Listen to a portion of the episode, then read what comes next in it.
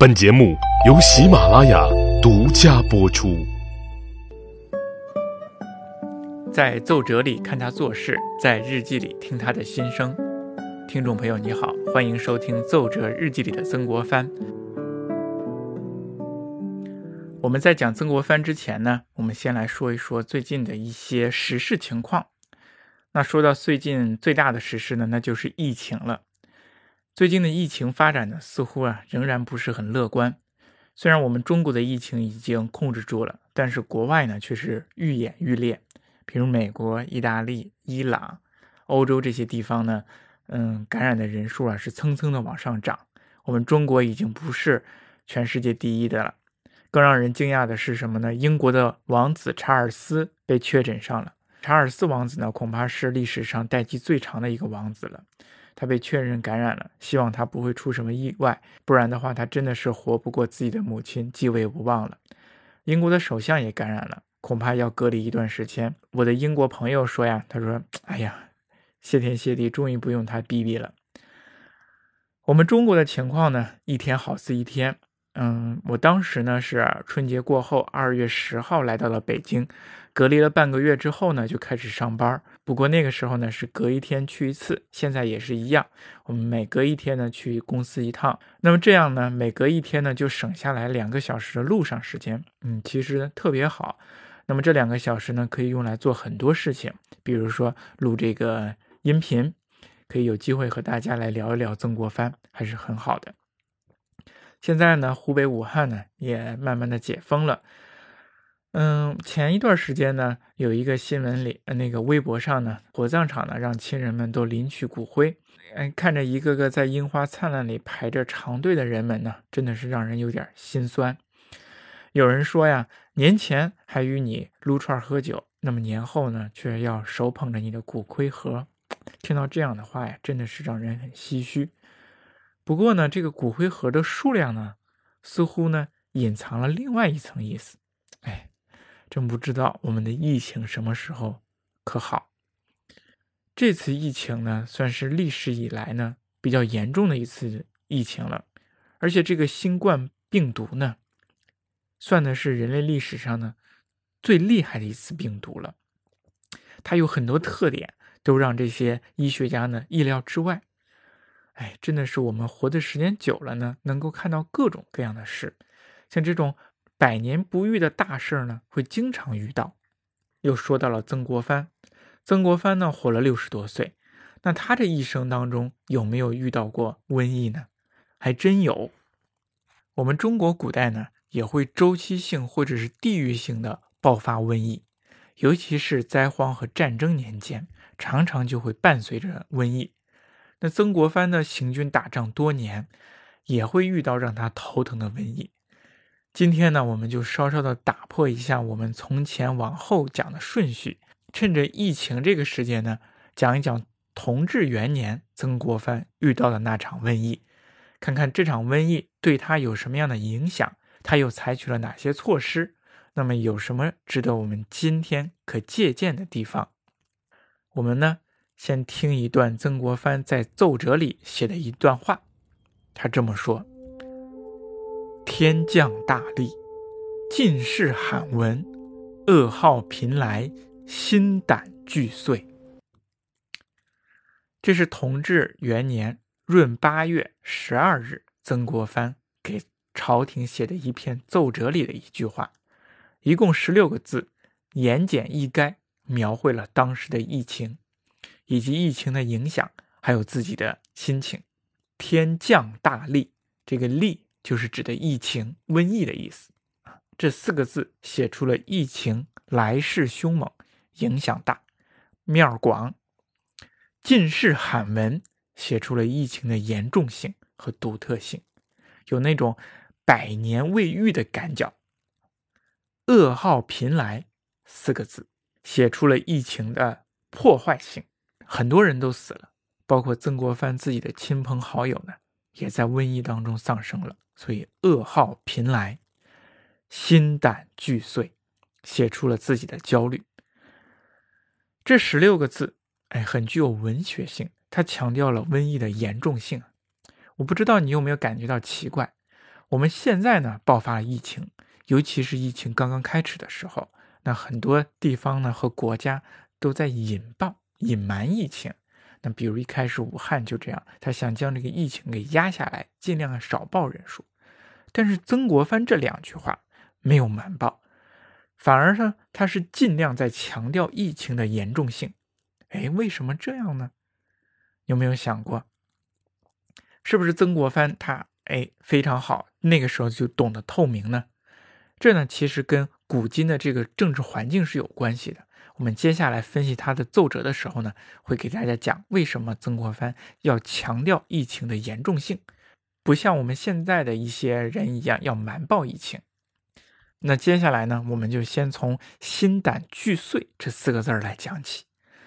曾国藩当时真的是焦头烂额，本来与太平天国军队对阵的这个军事啊，已经让他够忙的一壶的了，结果又来了这么一场大瘟疫。这几天的日记呢，也透露出来了他的焦虑。比如五天前，闰八月初七的时候，曾国藩在日记里呢写下了这样的一句话：“傍夕闻鲍春亭病重，深以为虑。”鲍春亭呢是一个人名，他叫鲍超，是曾国藩手下的一个大将，哎，一棒的一个很重要的将领，打过很多的胜仗，但是呢，他也病重了。就是因为染瘟疫，曾国藩呢深以为虑。然后他在日记当中继续写道：“二更后，意思困倦，日内因各军患病，忧心如痰。近日饶屋彷徨，不能做事。”也就是二更之后呢，夜已经深了。这个时候呢，他非常的困倦，可是呢睡不着。为什么呢？心里想的都是各军患病的情况。忧心如痰，这个“痰”字是一个竖心旁，一个炎热的“炎”，意思是什么呢？意思就是似火烧，他心里焦灼的呀，像火一样在烧。烦闷之际，没有办法，就绕着屋子走，不能做事。我们可以看出，他当时呢是非常烦闷，烦的自己夜里呢都睡不着觉。到了初十这一天，他又写道：“日干。”也就是傍晚时分，因各处疫病太多，忧灼之至，饶屋彷徨，意绪无聊。哎，意思呢大概差不多。哎，因为病太多，烦闷，绕着屋里走。看来绕着屋走啊，绕屋彷徨是曾国藩消除焦虑的一个方法。哎，如果大家呢，因为工作上的事儿，或者学业上的事儿也烦恼的话，哎，到了晚上夜深人静的时候呢，你可以啊也绕屋而走，那么呢，想一想，想想白天，想想想事情，想想自己，那其实是有一种冥想的感觉。到了十一号的时候，他的心理压力呢太大了，受不了了。日记当中写了这样的一句话，说因皖南疾疫太多，心胆俱碎。你切实奏明，请简派在京大臣来南，于于会办诸务，以挽厄运而分责任。这句话什么意思呢？就是说，因皖南，皖南是安徽南部，因皖南疫情太多，心胆俱碎，所以说把这个情况呢，切实奏明，写了一份折子报给朝廷，请朝廷简派在京大臣来南。与我呀一起会办诸务，挽救这种厄运，来分担我的责任。那么我们刚才听到的奏折里的一句话，也就是这一天他写的这封奏折。那接下来呢，我们就来看一看曾国藩是如何写的这篇奏折。那么从奏折当中，我们能够了解到曾国藩当时面临着怎么样的一种情况。曾国藩呢，奏折的开头开篇第一句。开门见山，写的非常直接。大江南岸各军极易盛行，然后报告了各地各军的情况。哎，当时的情况还非常的严重，最严重呢要数安徽东南部的宁国府这个地方。他用了这样的一句话，说宁国府城内外尸骸狼藉，无人收埋，病者无人试药。然后是金陵。徽州和衢州这两个地方，说了地域的严重性之后，那么湘军各军的情况如何呢？曾国藩说：“长江水师和驻扎在上海和芜湖的各军疫情非常严重，死亡相继。曾国藩手下的大将，我们刚才提到了，叫做鲍超、鲍春亭义军，现在已经有六千六百七十人染病了，病死的已经有了数千人，具体死亡数目还没有查实。那么除此之外，著名的猛将黄庆、武华汉等人已经染病身亡，鲍超也染病。而且呢，病情非常严重，已经送到了芜湖去治疗了。疫情在军中蔓延非常的严重。曾国藩他派出去的这些巡查的要员呢，只要一派出回来之后，必然染病。但是幸运的是呢，不知道怎么回事，曾国藩他自己没有染上，可能自己身在这个军中大帐，隔离的比较好，保护的比较好，他自己没有染上病。叙述完这些疫情之后，他就大呼了一声我们刚才提到的十六个字：“天将大利，尽是罕闻，噩耗频来，心胆俱碎。”这十六个字写出了自己的忧虑。其实当时啊，不仅是曾国藩军中有疫情，那么其他的各军当中呢也都有。前几日呢，曾国藩其实也进行了报道，他说自己的弟弟曾国荃围控金陵的军中啊，已经有了一万多人染病了。左宗棠。的军中染病的人呢，也已经过半了。每次出队都不满五成，所以说疫情在当时的军中啊，蔓延的是非常严重，已经是影响了当时的军事行动了，让这些各军的军事将领都非常头疼。那听到这里呢，你可能就会有疑问了：那曾国藩军中的这个疫情到底是什么疾病导致的呢？它的传播途径又是什么样的呢？那么这个疫情是不是？只是局限在军中、军队当中，民间的老百姓有没有受到影响呢？那当我读这份奏折的时候，读到这里的时候呢，我也有这样的疑问，所以说我就带着问题呢去查了查资料，发现了这场瘟疫呢，在学术界的研究当中呢，还真的是有记载，而且呢有一定的研究。这场瘟疫还有一个学名，它被称为咸同之际江南瘟疫。咸同就是咸丰同治年间的瘟疫，或者呢，还有一种说法被称为同治初年苏浙皖瘟疫，或者叫做咸同江南大疫。那么这些名字啊，我们刚才说了三个名字，这些名字呢，都告诉了我们两个信息，叫做时间、地点，咸同之际，或者是同治初年。那其实这个瘟疫呢，不只是。同治元年这一年，它其实是从咸丰末年开始，一直是断断续续、反反复复，一直延续了同治初期。所以说，持续的时间呢有几年时间，地点呢就是江南，再具体一点就是江苏、浙江和安徽三省尤为严重。在接下来呢，我再给你具体来读一读当时的地方志。对这场瘟疫是怎么记载的？我这一读呢，你就能够了解到当时瘟疫的广泛性和它时间的持续性以及它的严重性。首先，咸丰十年的时候就已经开始了，五六七月间，常熟十亿兴起，死亡相继。我们看“死亡相继”四个字，就体现出了这个瘟疫的严重性，因为它的死亡率比较高啊。然后紧接着这一年的七月份。乌城乌镇大疫，每十家必有死者二，死亡率非常高呢。死亡率有多高呢？每十户人家当中就有两个人死亡。我们算去吧，远远超过了百分之二。嗯，然后再往下，还有咸丰十一年瘟疫继续，临安大疫，杭州呢出现了大疫，昌化大疫，死亡无算，死亡人数没办法统计了。到了同治元年的时候。疫情呢，已经到达了第三个年头，这个时候呢，也是疫情达到了高峰的时候。地方志是这样记载的：四月间，嘉兴有吐泻等病，不及一昼夜即死。我们看他这个死亡率很快，一染病一昼夜就死了。然后紧接着，娄县、上海、川沙、南汇，下五月大疫。大疫这一个大字儿，就体现了这个疫情的严重性和广泛性。夏秋以来。到了这个夏天，常熟时疫流行，无家不病，病必数人，数人中必有一二莫救者。常熟这个地方呢，又爆发了瘟疫。夏秋以来啊，无家不病，没有家不出病人的，病必数人，一病就有几个人出事儿，数人之中必有一二人莫救者，还是有死亡率的。绍兴这个地方也有，六月份的时候，绍兴啊发大水，然后七月这地方疫大作，加以穷恶，名死者多。嘉兴这个地方又有水灾，又有疫情，然后再加上穷困，饿死的人非常多。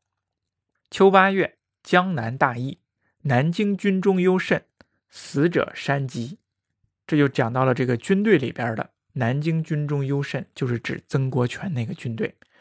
营哨官无不病者，唯统帅曾国荃日夜抚巡，独无恙。抚巡的意思就是自己照顾的比较好啊，那只有这个统帅曾国荃呢没有染病。到了闰八月，驻海宁之太平军苍夷及瘟疫大发，死者无算。哎，看来这个瘟疫呢也染到了太平军的这个军中了，死者无算。这个史料呢我没有念完，只是念了一部分，从这个咸丰十年开始，一直到同治元年到达了这个顶峰。那么顶峰一来，所谓的拐点又到来了啊。那么到了同治三年的时候，这个疫情呢才慢慢的结束，一共延续了这么多年。它呢，往往呢还伴随着其他的天然自然灾害，旱灾呀、水灾呀并行，前后一共波及了江南三十二个县，的范围呢还是大，没有波及到全国，但是呢，它在局域范围内范围是非常大的了。那我们说完了它的流行的地点。还有它的时间，那么这个疫情到底是什么病呢？刚才我们提到了有吐泻这个症状，吐泻就是上吐下泻、拉肚子，一昼夜即毙命。那么这是什么症状呢？那这是可能是肠胃炎。那么有史学家研究啊，这个这一时段这一地区流行的瘟疫不只是一种病，而是多种病并存。有什么呢？有霍乱。不知道大家听说过一本书没有啊？叫做《霍乱时期的爱情》。霍乱是困扰全世界人类历史上一次常见的疫情疾病。这个霍乱就是指急性肠炎，一病发上吐下泻，发高烧，而且很快就是死人，非常严重的。除了霍乱之外，还有一种肠胃炎叫疟疾，啊，也是可以死人的这种疾病。除了这两届肠胃炎之外，还有呢天花。百日咳等病，也就是说，这个病啊，有很多种疾病交织在一起啊，不知道你会感染上哪一个。嗯，地方志当中呢也有这样的记载，比如说举个例子，说同治元年松江这个地方，自七八月以来，城中十亿之外兼以痢疾，哎，这痢疾，十室之中仅一二室得免，甚至一家连丧三四口者。啊，这个死亡率就非常高了，十死八九，十世之内仅一二家得免，感染率之高，死亡率之高，令人汗颜，远远高于现在。当然，并不是说这个疾病有多严重，这个疾病确实是非常严重的，只是当时的医疗水平差，而且人民的这种疫情控制的能力比较差，所以说它蔓延的非常快，死亡率非常高。接下来的问题是什么呢？那么这个疾病到底是从哪里来的？我们说新冠病毒是从哪里来呢？一开始呢，我们认为是是从这个吃野味儿上来，吃了蝙蝠或者吃了一些什么果子狸呀，或者是穿山甲这样的东西，然后人类就染染上了这样的病。那么当时的人会不会是也是吃了什么样的野味儿而染上来的呢？哎，这个呢史书上没有记载，但是有一个地方志上还真是记载了跟当时吃的有关。哎，病从口入嘛，因为吃错了东西而生病也很正常。但是他吃了什么呢？吃了西瓜。有这么样的一个记载，说同治元年六月的时候，苏州这个地方啊，夏秋之交，大瘟疫。嗯，原话是这样记载的：中求书记抹食西瓜后染瘟疫死，故禁食之。啥意思呢？也就是说，太平军当中呢，有人吃了西瓜，然后染上了瘟疫。所以当时太平军呢就禁食西瓜，哎，这个地方志是这样说的：贼禁食西瓜。嗯，因为这地方志呢都是官府来修建的，官府呢认这种认为认定这个太平军是反贼，所以都称他们为贼。贼禁食西瓜，就是太平军禁止人们吃西瓜。当然，并不是说西瓜有病毒，人们吃了这个西瓜感染上了病毒，而是我认为啊，西瓜是性凉，导致了他体内原来的霍乱或者是疟疾病毒发作，所以说导致他死。那疫情爆发呢，肯定不是因为是吃西瓜而造成的。哎，这个地方志当中也也记载的比较清楚，说夏秋之际大瘟疫，先有瘟疫了，然后这个这个人吃了西瓜才得瘟疫而死。那肯定是吃西瓜成为他诱发他体内瘟疫病毒的一个诱因。那到底瘟疫是怎么样形成的呢？其实那些年那个地区的瘟疫是由于多种因素交织在一起形成的。有学者称啊，这和当时的天灾有着密切的关系。这一期间呢，江南地区发生了蝗灾、旱灾、水灾，还有地震等各种灾难。那么有时候呢，这些灾难呢就会造成粮食颗粒无收，就会产生难民。哎，因为这个地方没有粮食了，大家不会在这里眼眼睁睁的都饿死，所以他们就会逃荒。这一逃荒呢，就会产生人口流动。由于当时吃不饱穿不暖，又颠沛流离，卫生也不讲究，这就很容易造成流民中生病的人。而且这个流动性又为瘟疫传播提供了非常良好的途径，因此呢，瘟疫呢就往往伴随着这些灾难和这些难民传播开来。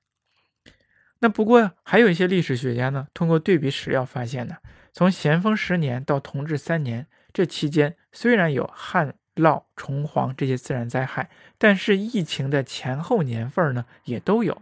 那么为什么其他的年份没有发疫情，但这一个时间段内？有疫情了呢，所以说呢，这个天灾呢，并没有非常直接的证据来显示这一时期的疫情和自然灾害有着直接的关系。